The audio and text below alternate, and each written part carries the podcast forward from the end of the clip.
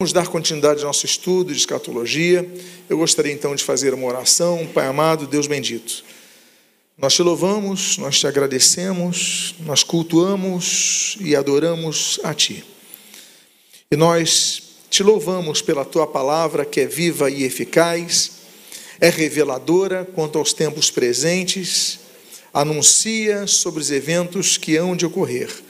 O que nós pedimos nessa série de estudos é continue falando conosco e o que nós pedimos, nós fazemos agradecidos em nome de Jesus. Amém e amém. Bom, hoje nós vamos então adentrar no estudo das dispensações. Como nós falamos no primeiro dia desse estudo, nós fizemos uma divisão eh, de temas que vão ser abordados ao longo desse estudo de escatologia, e um deles seria sobre as dispensações e alianças.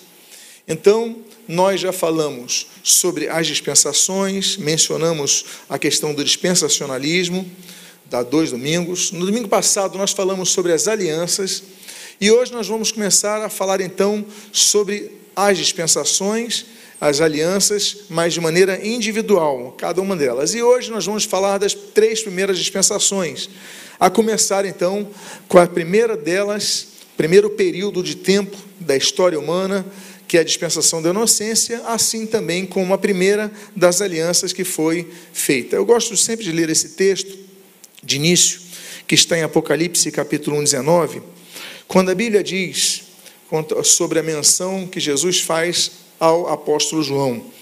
Escreva, pois, as coisas que você viu, as que são e as que hão de acontecer depois destas. Então, as dispensações tratam do passado, tratam do presente, a dispensação da graça que nós vivemos hoje, e trata, trata do futuro. Então vamos falar da primeira dispensação, que é a dispensação da inocência. Essa dispensação, ela se inicia com a criação do ser humano e ela se encerra, é uma dispensação naturalmente temporária, como todas as dispensações, a não ser a última, mas eh, se encerra com a queda, com o pecado. E por que, que ela recebe esse nome, dispensação da inocência? Por causa disso, por causa trata do período pré-pecado da humanidade. Eu volto a colocar aquele gráficozinho aqui, quando nós eh, abordamos então as, as, as dispensações e aqui as alianças. Então estamos aqui, você vê que o quadrinho tem uma outra cor, é, então, temos aqui a dispensação da inocência, e dentro dessa dispensação, nós temos uma aliança, aliança edênica. E por que, que ela recebe esse nome? Porque ela foi estabelecida no Éden, por isso aliança edênica. O texto base está em tela, eu vou lê-lo, de Gênesis 1, de 26 a 29 e 2, de 16 a 17. Diz a palavra de Deus: E Deus disse: Façamos o homem à nossa imagem, conforme a nossa semelhança Tenha ele domínio sobre os peixes do mar, sobre as aves do céu, sobre os animais domésticos, sobre toda a terra e sobre todos os animais que rastejam pela terra. Assim Deus criou o ser humano à sua imagem, a imagem de Deus o criou. Homem e mulher os criou. E Deus abençoou e lhes disse: Sejam fecundos, multipliquem-se, encham a terra e sujeitem-na. Tenham domínio sobre todos sobre os peixes do mar, sobre as aves do céu e sobre todo o animal que rasteja pela terra e Deus disse ainda: Eis que lhes tenho dado todas as ervas que dão semente e se acham na superfície de toda a terra, e todas as árvores em que há fruto que dê semente. Isso servirá de alimento para vocês. E aí continua no capítulo 2: E o Senhor Deus ordenou ao homem: De toda árvore do jardim você pode comer livremente, mas da árvore do conhecimento do bem e do mal você não deve comer, porque no dia em que dela comer, você certamente morrerá. Então, esse é o texto base da primeira aliança que Deus estabelece com a humanidade. E nós temos então algumas cláusulas, eu não vou mencionar todas as cláusulas dessas, da, da, de todas as alianças, mas vou me ater principalmente às que são proféticas e dentre as proféticas, algumas que também são escatológicas, ou seja, que tratam do tempo dos fim, dos, dos tempos do fim. Então, cláusulas relacionadas aos aspectos primevos. Em primeiro lugar, uh, era permitido à humanidade comer de todos os frutos da terra, com exceção de uma árvore. Por quê? Porque Deus queria testar a fidelidade da humanidade. A questão em si não era o fruto que foi comido. Aliás, alguns supõem que tenha sido uma maçã. Ah, alguns pintores renascentistas colocam uma maçã ali. Ninguém sabe qual é o fruto, mas a questão não é o fruto em si. A questão é a submissão. A questão é a obediência consequente à submissão. A questão é, é essa cláusula, que é um teste claro que Deus fez à humanidade. Diz então o texto do versículo 16 e 17 do capítulo 2 que nós lemos: Olha, o Senhor ordenou ao homem de toda árvore do jardim que você pode, você pode comer livremente, mas da árvore do bem e do mal, do conhecimento do bem e do mal, você não deve comer. Porque no dia em que você dela comer, você certamente morrerá. A penalidade, então, não era meramente a morte física que passaria a ocorrer, mas seria a morte espiritual, através do distanciamento entre, a humanidade e Deus. Agora, qual é o contexto do pecado que influenciaria toda a humanidade? Nós falamos que a dispensação se chama dispensação da inocência, mas isso não significa que não tenha havido pecado naquele período. Por quê? Não havia pecado na humanidade, mas Satanás já tinha pecado. Satanás, ele está no jardim para tentar, já para exercer o seu ministério de destruir os projetos de Deus, tentar destruir os projetos de Deus. E aí então nós temos Satanás já exercendo a sua dentro do seu ministério, né, a sua característica arma que se chama mentira, nas suas tentações ele promete coisas, então ele já começa a testar a humanidade. Nós temos o texto nessa aliança de Gênesis capítulo 3, versículos 2 a 4, no qual nós lemos: A mulher respondeu à serpente: Do fruto das árvores do jardim podemos comer, mas do fruto da árvore que está no meio do jardim, Deus disse: Vocês não devem comer dele, nem tocar nele, para que não venham a morrer.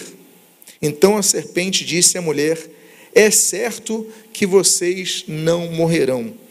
Então nós já temos aqui o, início da tentação, ele começa com questionamentos. A vontade de Deus, ele começa com questionamento à ordem de Deus, ele começa com a, a, a, a direção para a quebra da cláusula da aliança. Vocês não comam daquela árvore. E Satanás diz: vocês podem comer, porque certamente vocês não morrerão. Jesus já alertara em João capítulo 8, versículo 44, que você pode ler em tela, o seguinte: Vocês são do diabo, que é pai de vocês, e querem satisfazer os desejos dele. Ele foi assassino desde o princípio e jamais se firmou na verdade, porque nele não há verdade. Quando ele profere mentira, fala do que ele é próprio, porque é mentiroso e pai da mentira. Então, Satanás, o próprio Senhor Jesus, o eterno Senhor Jesus, ele já afirma que ele jamais se firmou na verdade. Então, quando ele argumenta, o primeiro argumento dele com a humanidade já vai ser esse argumento: olha, vocês não vão morrer, não. Deus falou, vocês vão morrer. E Satanás fala, vocês não vão morrer. Então, nós temos o aflorescimento do pecado através do alimento, da alimentação da cobiça. Então, é importante dizer isso por quê? Porque muitos pensam que o primeiro pecado da humanidade foi comer do fruto. Não foi esse o primeiro pecado. Foi o alimentar a cobiça, que levou o que? A insubmissão, que gerou a infidelidade, que aí então se complementa com a desobediência. A Bíblia diz no livro do profeta Oséias, no capítulo 6, no versículo 7, o seguinte: Mas eles transgrediram a aliança como Adão ou seja, quando Oséias, eles foram infiéis a mim. Quando Oséias cita que o povo de Israel transgrediu a aliança como fez Adão, então nós já entendemos que esse, essa cláusula do livro de Gênesis era uma aliança que Deus fez com a humanidade. Então, Oséias corrobora o fato de que essa trata-se essa se trata da primeira aliança. E aí então nós temos Gênesis capítulo 3, no versículo 4 a 6, quando a Bíblia diz: Então a serpente disse à mulher: É certo que vocês não morrerão. E aí continua o texto que nós tínhamos lido. Porque Deus sabe que, no dia em que dele comerem, os olhos de vocês se abrirão, e como Deus, Vocês serão conhecedores do bem e do mal. Vendo a mulher que a árvore era boa para se comer, agradável aos olhos e árvore desejável para dar entendimento, tomou do seu fruto e comeu, e deu também ao marido, e ele comeu. Então, quais foram os erros que geraram a queda humana? Foram três os erros cometidos pela humanidade. O primeiro deles, volto a dizer, não foi a desobediência, não foi comer o fruto, foi o primeiro erro foi alimentar a cobiça. Cobiçar é algo inerente à natureza humana que nós já vemos naquele período.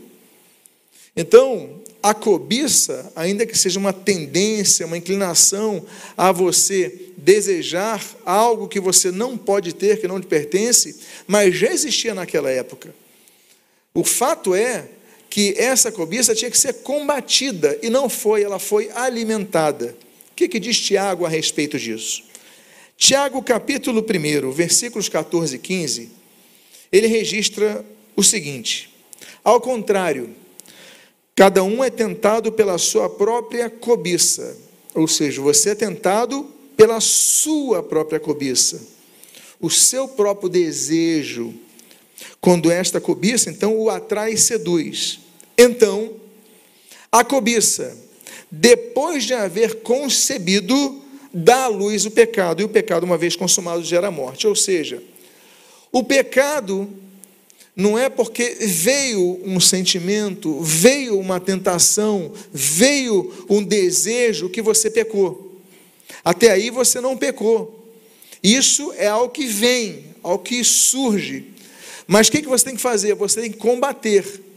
Agora, diz o texto de Tiago: uma vez concebido da luz do pecado. Ou seja, o primeiro erro não foi um pecado, foi um erro.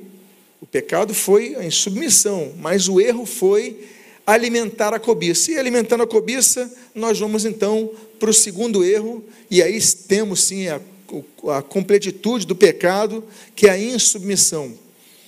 Deus falou: não comam, a humanidade tinha que estar submissa à vontade de Deus, tinha que estar submissa à ordem de Deus, tinha que estar confiante no que Deus determinou que se fizesse e assim então tivessem feito, mas não.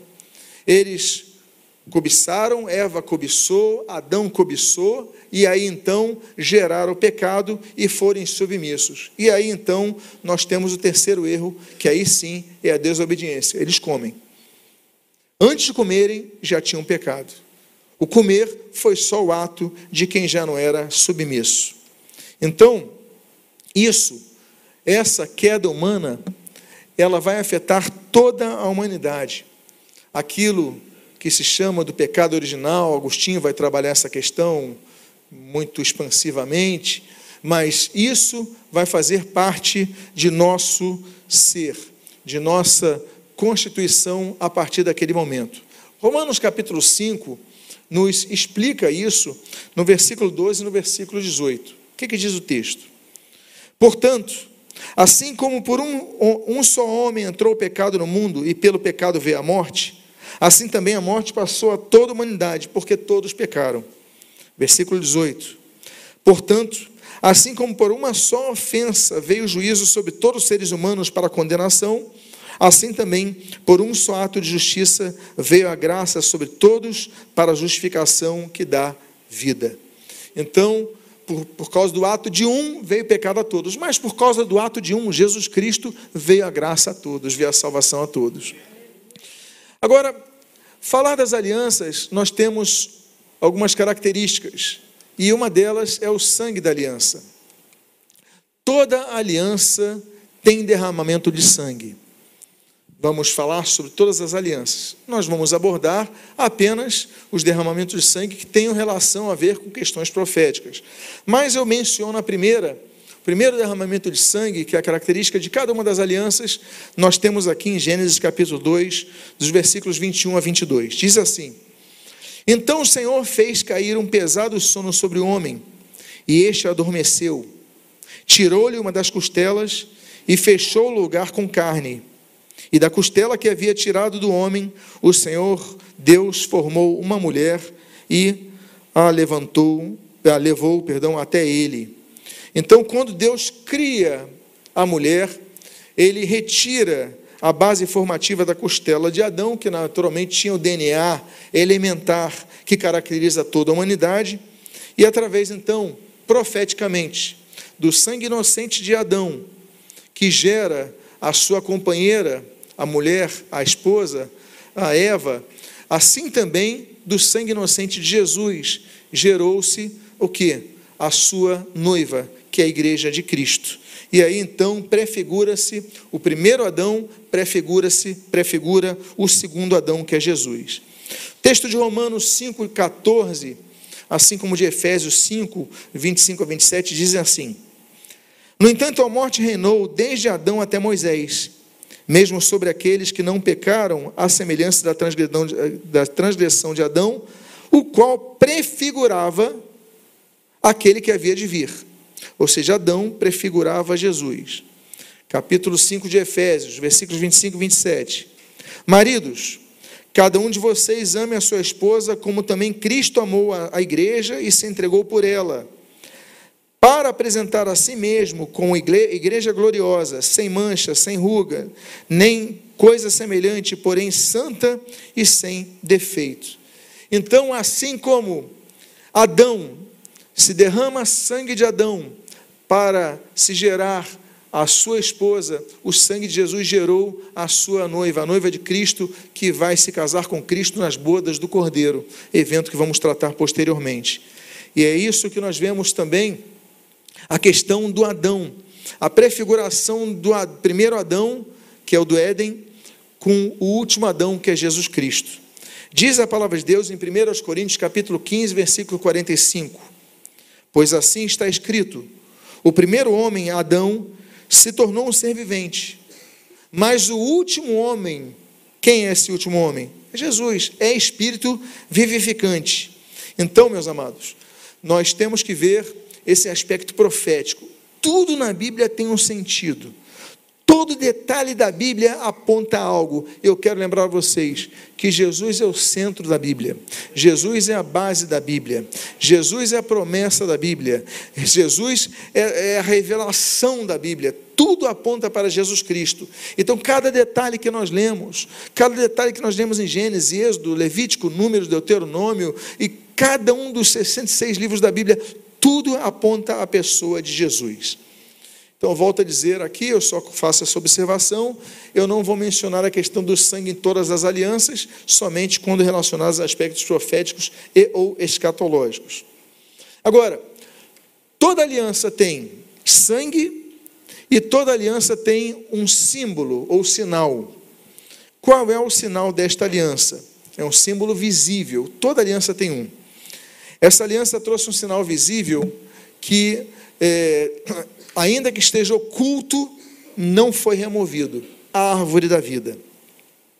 A Bíblia diz em Gênesis capítulo 2, versículo 9 o seguinte: Do solo o Senhor Deus fez brotar todo tipo de árvores agradáveis à vista e boas para o alimento, para alimento. E também a árvore da vida no meio do jardim e a árvore do conhecimento do bem e do mal. Então, uma característica do Éden é que no meio do jardim estava a árvore da vida.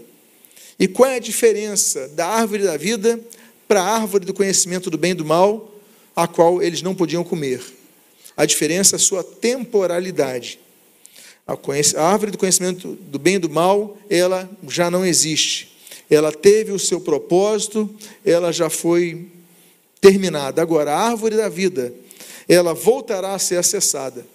Adão e Eva tiveram acesso a ela. Aí você fala, mas isso aconteceu no Éden, eu não vou ver a árvore da vida. Não, nós veremos a árvore da vida quando adentrarmos na dispensação do estado final e eterno. A Bíblia diz em Apocalipse, capítulo número 2, versículo número 7, o seguinte: Quem tem ouvidos, ouça o que o Espírito diz às igrejas. Ao vencedor, darei o direito de se alimentar de quê? Da árvore da vida que se encontra no paraíso de Deus. Ou seja, a árvore da vida continua existindo no paraíso hoje inacessível a nós, mas que um dia como diz o texto de Apocalipse 2,7, será acessível aos vencedores. E Apocalipse, último capítulo da Bíblia, Apocalipse capítulo 22, nós lemos no versículo 2 e no versículo 14 o seguinte: No meio da praça da cidade, e de um lado e de outro do rio, do lado do rio, está a árvore da vida, que produz doze frutos, dando seu fruto de mês a mês. E as folhas da árvore são para a cura dos povos. Bem-aventurados aqueles que lavam as suas vestes, para que tenham direito à árvore da vida. Ou seja, a mesma árvore da vida que estava no Éden estará no meio da cidade da Nova Jerusalém, que desce dos céus, a cidade, nós vamos ter acesso a essa árvore, nós vamos ter acesso aos seus frutos e às suas curativas folhas. Qual é a temporalidade e os demais aspectos escatológicos desta aliança? Em primeiro lugar, é uma aliança temporária. Ela já acabou. Ela acaba quando o, o homem, a humanidade, rompe a cláusula que não podia romper a cláusula da obediência. Eles comeram do fruto, não podiam comer. Agora, o propósito de Deus, quando criou o Éden, de a humanidade habitar na terra, esse propósito ele vai continuar escatologicamente vai ser cumprido. Diz a Bíblia em 2 Pedro, capítulo 3, versículo 13, o seguinte: Nós, porém, segundo a promessa de Deus, esperamos novos céus e nova terra, nos quais habita a justiça. Então, a, a terra será renovada, e essa é uma das promessas que nós temos quanto ao projeto inicial de Deus quando criou a terra, além dos céus. É o Uranus no grego, ou seja, fala aí da extensão dos planetas e todo o universo. Nós falamos então da primeira dispensação, a dispensação da inocência, com a primeira aliança. Agora nós vamos entrar na segunda, das três primeiras que vamos estudar nessa manhã. A segunda dispensação é a segunda aliança, que é a dispensação da inocência e a, dentro dela, a aliança adâmica. Esse período, ele começa então com a queda da humanidade. A humanidade então peca, rompe-se a aliança, rompe-se, é, abrem-se os olhos, ou seja, eles começam a ter consciência do pecado, por isso, dispensação da inocência. E ela segue até o dilúvio, até o período do juízo diluvial. Diz a Bíblia aqui no texto de Gênesis 3, versículo 7, versículo 22. Então os olhos de ambos se abriram e, percebendo que estavam nus, costuraram folhas de figueira e fizeram cintas para si. Então o Senhor Deus disse: Eis que o homem se tornou como um de nós, conhecedores, conhecedor do bem e do mal. É preciso impedir que estenda a mão, tome também da árvore da vida e coma e viva eternamente. Então se inaugura com isso uma segunda aliança feita com Adão. Esse é o quadro, volto a dizer, o quadro dispensacional que nós vamos, eh, no qual nós vamos analisar cada uma das alianças. E aqui então a segunda das alianças está em vermelho, aqui é a aliança adâmica. Nós temos aqui um close para você poder enxergar melhor. Então nós estudamos aqui sobre a, a, dispensação da inocência e dentro dela uma aliança que Deus estabelece, a aliança edêmica, e agora entramos na aliança da consciência e dentro dela Deus estabelece uma nova aliança, dentro da dispensação da consciência, a aliança adâmica. O texto base, eu vou ler, ele é um pouco longo, mas eu vou, vou ler aqui é, algumas partes dele. Diz o texto aqui: Então o Senhor Deus disse à serpente: Por causa do que você fez, você é maldita entre todos os animais domésticos, entre todos os animais selvagens. Você restejará sobre o seu ventre e comerá pó todos os dias da sua vida. Porém, inimizade entre você e a mulher, entre a sua descendência e o descendente dela. Este lhe ferirá a cabeça e você lhe ferirá o calcanhar. E a mulher lhe disse: Aumentar, e a, a mulher lhe disse: Aumentarei em muito os seus sofrimentos na gravidez, com dor você dará à luz filhos. O seu desejo será para o seu marido e ele a governará. E Adão disse: Por ter dado ouvidos à voz da sua mulher e comido da árvore do que eu lhe havia ordenado que não comesse, maldita é a terra por sua causa, em fadigas você obterá dela o sustento durante os dias de sua vida E continua o texto dizendo: Ela produzirá também espinhos e ervas daninhas, e você comerá a erva do campo. No suor do seu rosto você comerá o seu pão, até que volte à terra, pois dela você foi formado, porque você é pó e ao pó voltará. E o homem deu à sua mulher o nome de Eva, por ser a mãe de todos os seres humanos. O Senhor Deus fez roupas de peles com as quais vestiu Adão e sua mulher. Essa foi a segunda aliança que Deus estabelece com Adão e ela transparece no juízo que nós vemos ali, não apenas contra a humanidade, mas contra a própria terra. Quais são as suas cláusulas relacionadas a aspectos proféticos? Em primeiro lugar, foi vedado, foi vedada à humanidade o acesso à árvore da vida. O texto de Gênesis capítulo 3, versículo 24, ele registra: "E depois de lançar fora o homem, Deus colocou querubins a leste do jardim do Éden, e uma espada flamejante que se movia em todas as direções para guardar o caminho da árvore da vida. Segunda cláusula, a humanidade passou a ser finita em sua vida biológica através da morte física. O texto do versículo 9 desse capítulo 3 diz: Porque você é pó e ao pó voltará. Ou seja, a perspectiva da morte física, ela passa a ser uma perspectiva factual a toda a humanidade.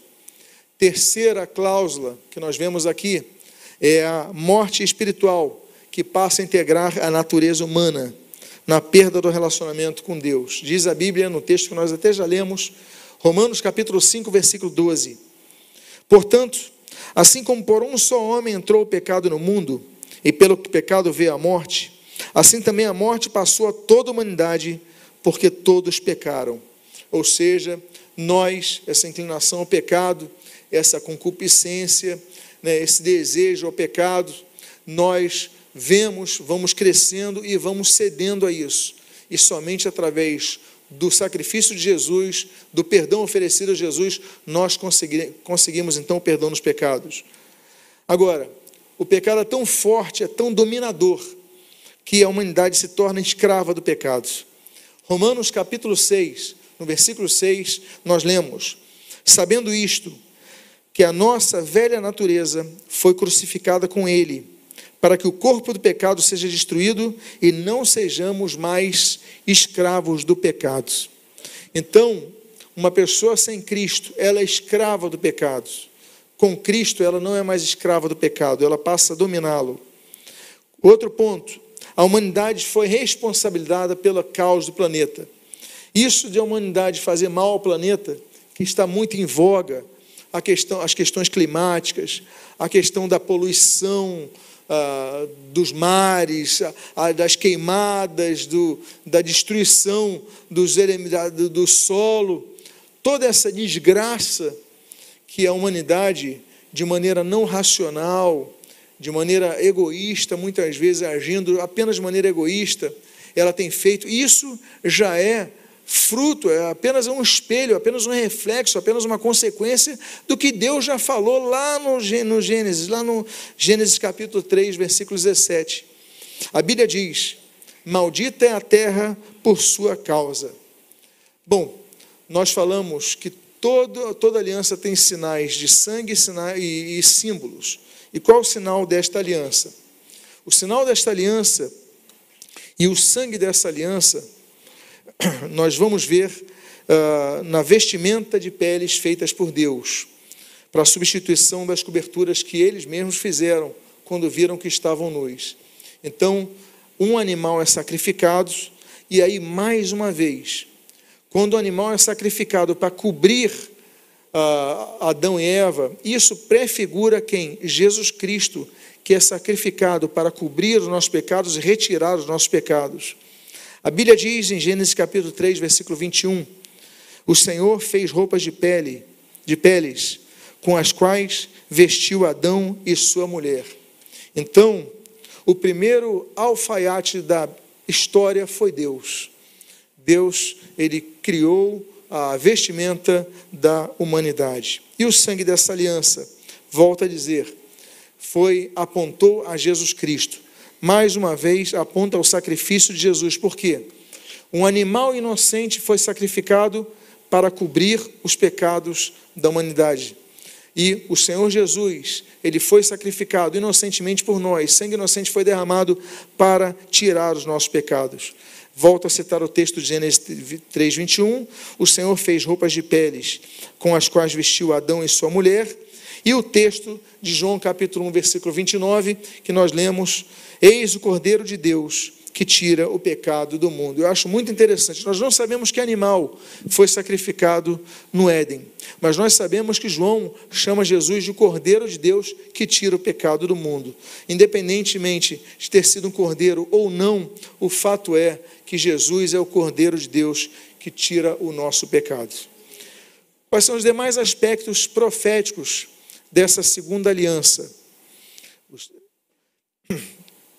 Primeiro lugar, com relação à redenção humana e ao juízo de Satanás. A grande importância que nós podemos extrair dessa aliança é um texto, é um versículo que nós extraímos do capítulo 3, no versículo 15, que é chamado de a cláusula messiânica. É uma bendita promessa do redentor que viria, ele seria ferido, mas ele venceria ele seria, ele traria é, resgate à humanidade. Olha o que, que diz esse que é a primeira menção messiânica da Bíblia, em Gênesis capítulo 3, versículo 15. Porém, inimizade entre você e a mulher, entre a sua descendência e o descendente dela. Está no singular o descendente dela.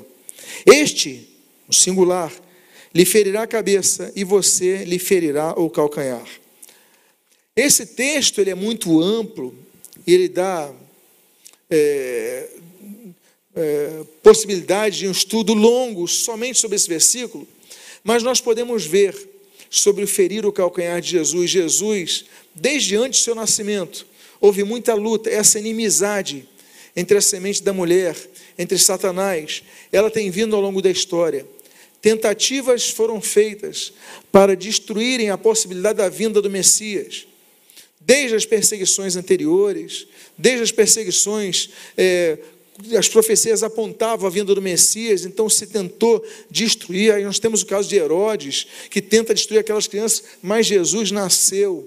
Jesus, o nosso redentor, ele se ofereceu. Jesus, ele cumpriu a sua missão. Jesus, ele pode chegar naquela cruz e dizer: está consumado a missão ela foi completa. Então, tudo que ele tinha que ter, ter feito, ele fez até aquela cruz.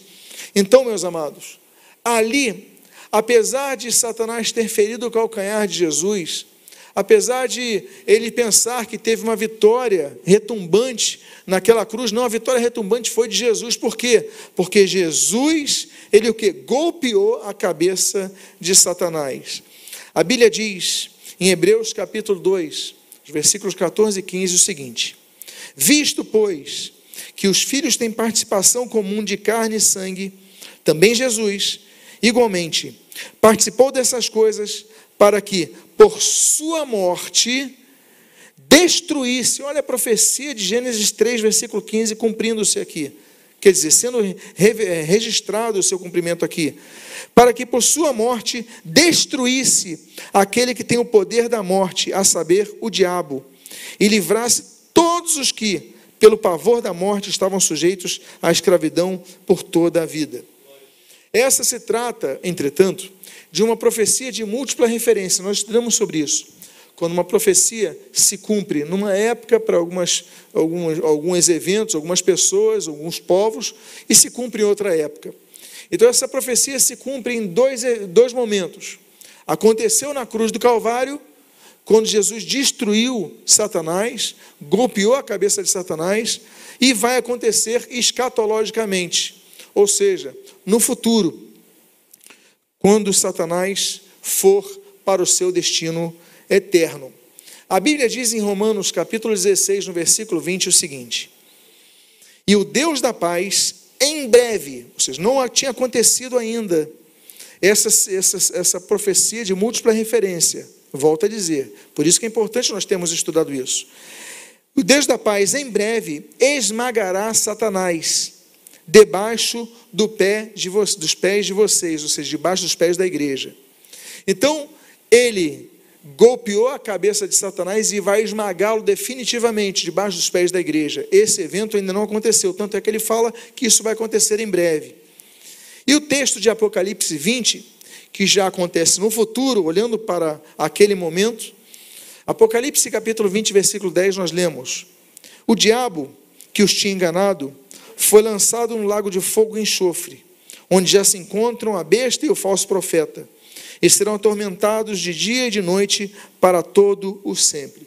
Então nós já vemos que o cumprimento dessa profecia, dessa cláusula messiânica, ela acontece numa parte histórica de profecia de múltipla referência, na cruz do Calvário, e ela vai acontecer quando Satanás for lançado no lago de fogo e enxofre. Com relação ao planeta, o resgate escatológico da promessa de Deus criar o povo para habitar na terra, ele uh, é o projeto que foi interrompido por um tempo por causa do juízo vigente. Romanos capítulo 8, versículo 20 a 22, nós lemos: Pois a criação está sujeita à vaidade, não por sua própria vontade, mas por causa daquele que a sujeitou, na esperança de que a própria criação será libertada do cativeiro da corrupção, ou seja, a criação. O projeto de Deus para com a natureza, com a, a, a vegetação, a fauna, a flora, ah, a, a criação será libertada do cativeiro da corrupção, para a liberdade da glória dos filhos de Deus. Porque sabemos que toda a criação a um só tempo geme e suporta angústias até agora. Então o projeto de Deus para com a terra não mudou, mas permanece.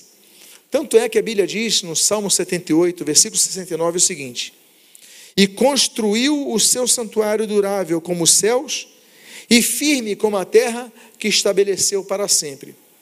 Então, não vai haver mudança de terra.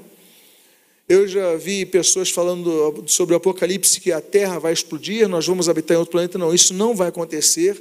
Segundo a Bíblia, nós vamos habitar nessa Terra. Agora, ela vai sofrer vai sofrer cada vez mais, cada vez mais. Vai haver é, situações terríveis na terra que nós vamos estudar ao tratarmos das trombetas, né, das taças da ira, dos selos. Mas será nessa mesma terra que nós habitaremos. Como ele falou, essa terra ele estabeleceu para sempre. E Eclesiastes capítulo 1, versículo 4, a Bíblia diz: geração vai e geração vem, mas a terra permanece para sempre. Então, temos dois textos que afirmam categoricamente que a terra vai passar por momentos de angústia, sim, cada vez piores, mas ela vai ser restaurada, vai se tornar uma nova terra. Tanto é que nós lemos que aguardamos novos céus e o que? Nova terra, uma terra que vai ser renovada. Então ela vai ser restaurada plenamente e nós vamos tratar sobre isso quando nós adentrarmos na última das dispensações, que é do estado final e eterno. E com relação aos animais, o resgate da terra não vai apenas incluir o resgate da natureza, da, da natureza, a vegetação, geologia, clima, isso tudo vai ser resgatado a questão da camada de ozônio, a questão de to, todas as questões, essas mudanças climáticas ao longo dos milhares e milhares e milhares de anos. Não, isso vai ser restaurado. O projeto de Deus para a Terra vai ser restaurado. Mas também os animais que vão voltar a habitar pacificamente entre si e a humanidade. E isso já na dispensação milenial. A dispensação milenial, eu volto a lembrar aos irmãos, nós falamos ano passando, não estudamos ainda sobre ela vai ser a penúltima das dispensações, a penúltima das eras da humanidade. Então nós temos o texto de Isaías capítulo 6, versículo 9. Esse texto, ele se remete à dispensação ao período do milênio. Olha o que diz esse texto. O lobo habitará com o cordeiro, o leopardo se deitará junto do cabrito, o bezerro, o leão novo e o novilho gordo andarão juntos, e um pequenino os guiará. A vaca e a ursa pastarão juntas, e as suas crias juntas se deitarão. E o leão comerá palha como boi. A criança de peito brincará sobre a toca da cobra, e o já desmamado meterá a mão no ninho da serpente. E não se fará mal nenhum, é, mal nem dano algum, em todo o meu santo nome, é, santo monte, perdão, porque a terra se encherá do conhecimento do Senhor, como as águas cobrem o mar. Então, isso vai acontecer já na dispensação do milênio. Então, nós falamos do primeira, da primeira aliança, aliança edênica, nós falamos da, da segunda aliança, aliança adâmica, e vamos para a terceira e última aliança a ser estudada na manhã de hoje, que é a aliança noaica, ou seja, de Noé que acontece numa terceira dispensação, chamada dispensação do governo humano. O caminho natural da nossa caída consciência humana é a corrupção do interior. Nós nos corrompemos. Nós falamos sobre a beleza, a inocência das crianças, mas elas vão crescendo, vão se corrompendo. Todos nós vamos corrompendo. E isso é, faz parte da natureza caída da humanidade. Agora, naquele período, após o pecado, isso vai se amplificando de uma forma cada vez maior e vai seguindo-se até um juízo. Tanto é que a corrupção é citada de maneira explícita em Gênesis capítulo número 6, versículo 11 a 12. A Bíblia diz: A terra estava corrompida à vista de Deus e cheia de violência. Deus olhou para a terra e eis estava que estava corrompida porque todos os seres humanos haviam corrompido o seu caminho na terra. Todos eles tinham corrompido o seu caminho na terra. Então, Deus escolhe uma pessoa que é chamada de íntegra e justa para realizar uma nova aliança. Como essa pessoa se chama Noé, então ela recebe o nome de aliança noaica. Nós temos aí, volto a colocar aquele quadrinho das alianças. Então, nós falamos na dispensação da inocência sobre a aliança edênica, nós falamos na aliança, na dispensação da consciência sobre a aliança adâmica, e agora estamos na terceira dispensação, que é a dispensação do governo humano, e nós temos então Deus instituindo uma terceira aliança com a humanidade através de Noé, e aí nós temos então esse quadro maior, para você ter uma noção melhor aí, uma enxergar melhor, que é o governo humano na dispensação noaica a aliança noaica, perdão. Deus convoca Noé para pregar o arrependimento. Aí você já começa a ver a questão profética. Noé, igreja. A função de Noé, a função da igreja. Proclamar o arrependimento, proclamar o arrependimento entre os povos.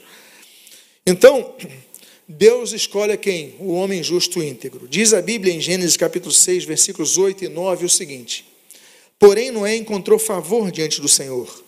Noé era homem justo e íntegro entre os seus contemporâneos. Noé andava com Deus.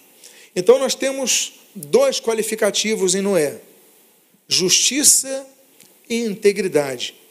Não são coisas iguais, são coisas diferentes.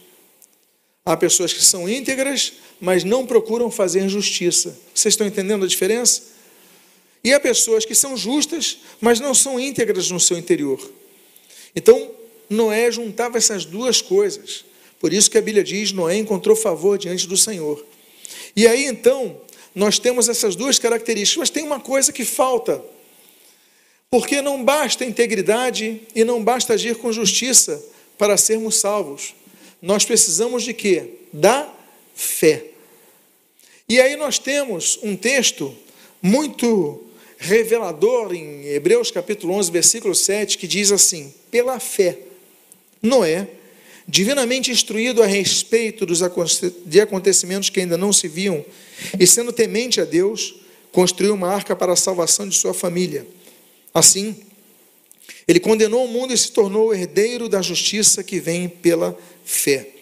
Ou seja, nós vemos em Noé o um, um, uma prévia da igreja, que tem que andar com integridade, tem que andar com justiça e tem que andar pela fé. E tem que anunciar o arrependimento a todos os que estão perdidos. Noé representa a igreja. O texto base dessa aliança, ele é muito específico no, no seu termo, na sua terminologia, está em Gênesis capítulo 6, versículo 18, diz assim: mas com você estabelecerei a minha aliança, e você entrará na arca, você e os seus filhos, a sua mulher e as mulheres dos seus filhos. Quais são as cláusulas relacionadas a aspectos proféticos? Em primeiro lugar, a cláusula relacionada à terra. Ela não seria mais destruída por um dilúvio mundial. Então, acontecerão dilúvios? Acontecerão. Teremos ali maremotos, teremos tsunamis, teremos a fenda, as fendas do, da terra, elas se movimentam, as placas tectônicas, elas se movimentam, vai haver tsunami. Isso é uma questão clara, a terra ainda geme, ela ainda está corrompida, ela ainda não foi resgatada.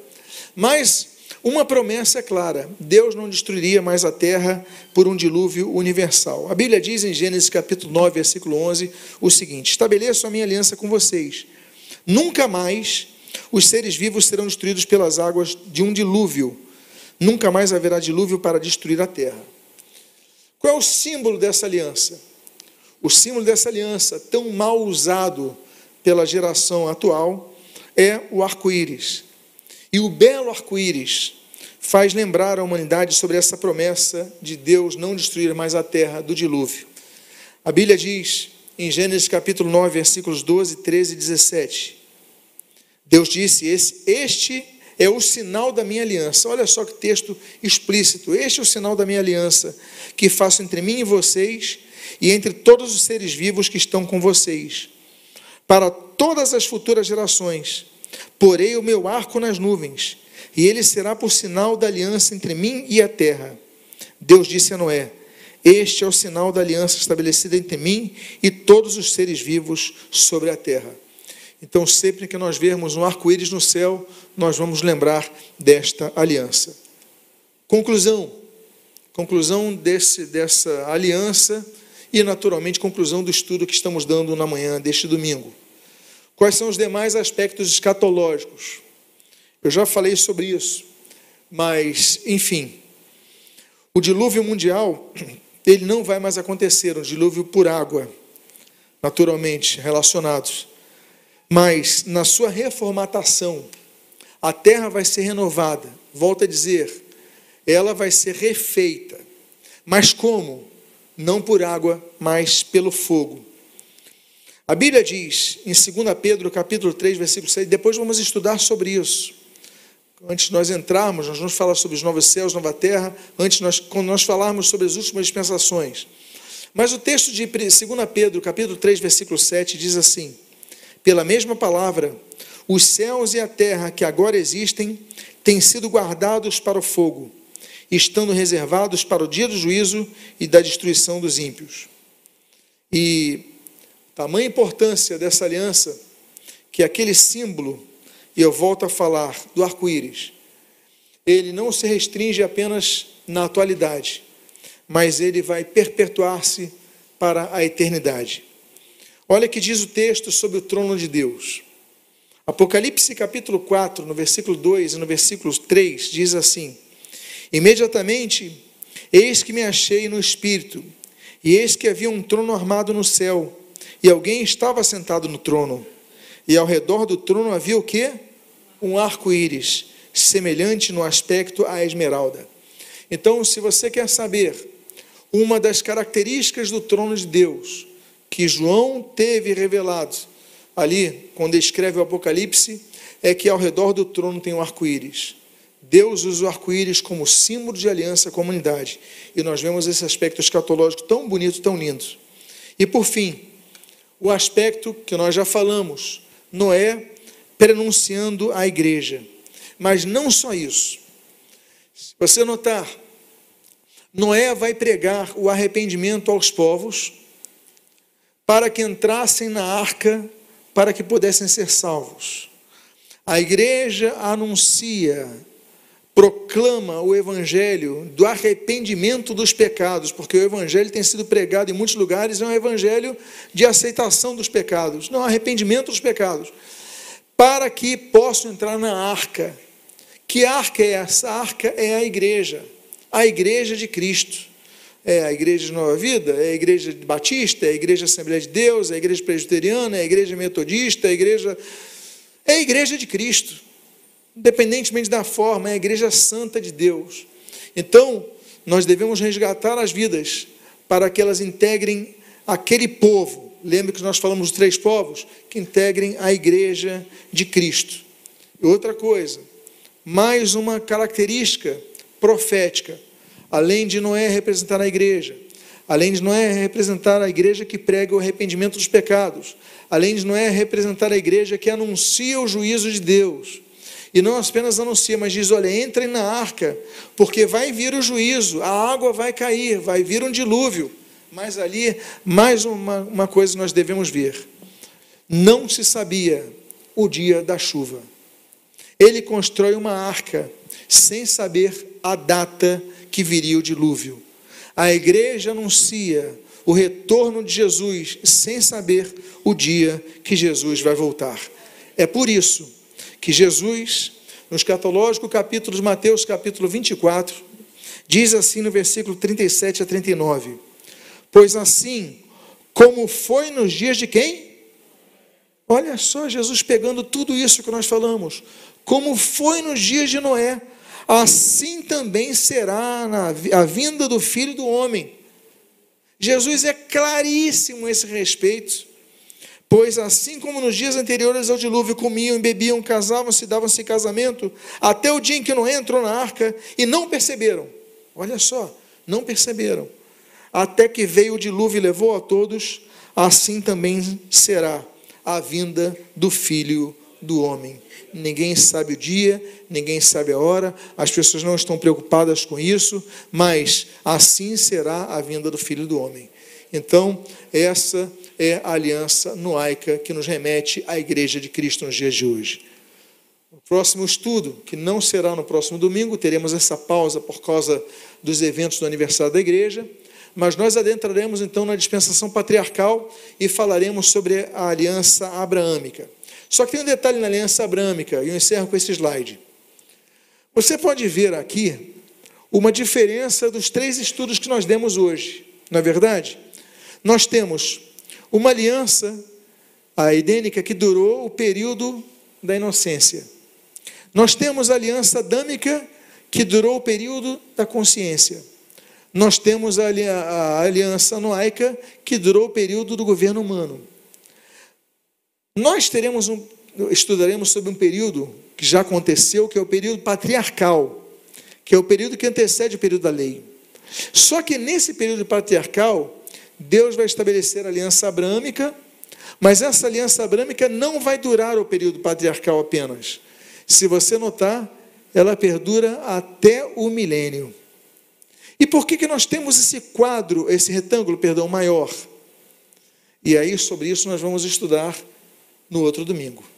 Que Deus abençoe a vossa vida de maneira rica e abundante em nome de Jesus.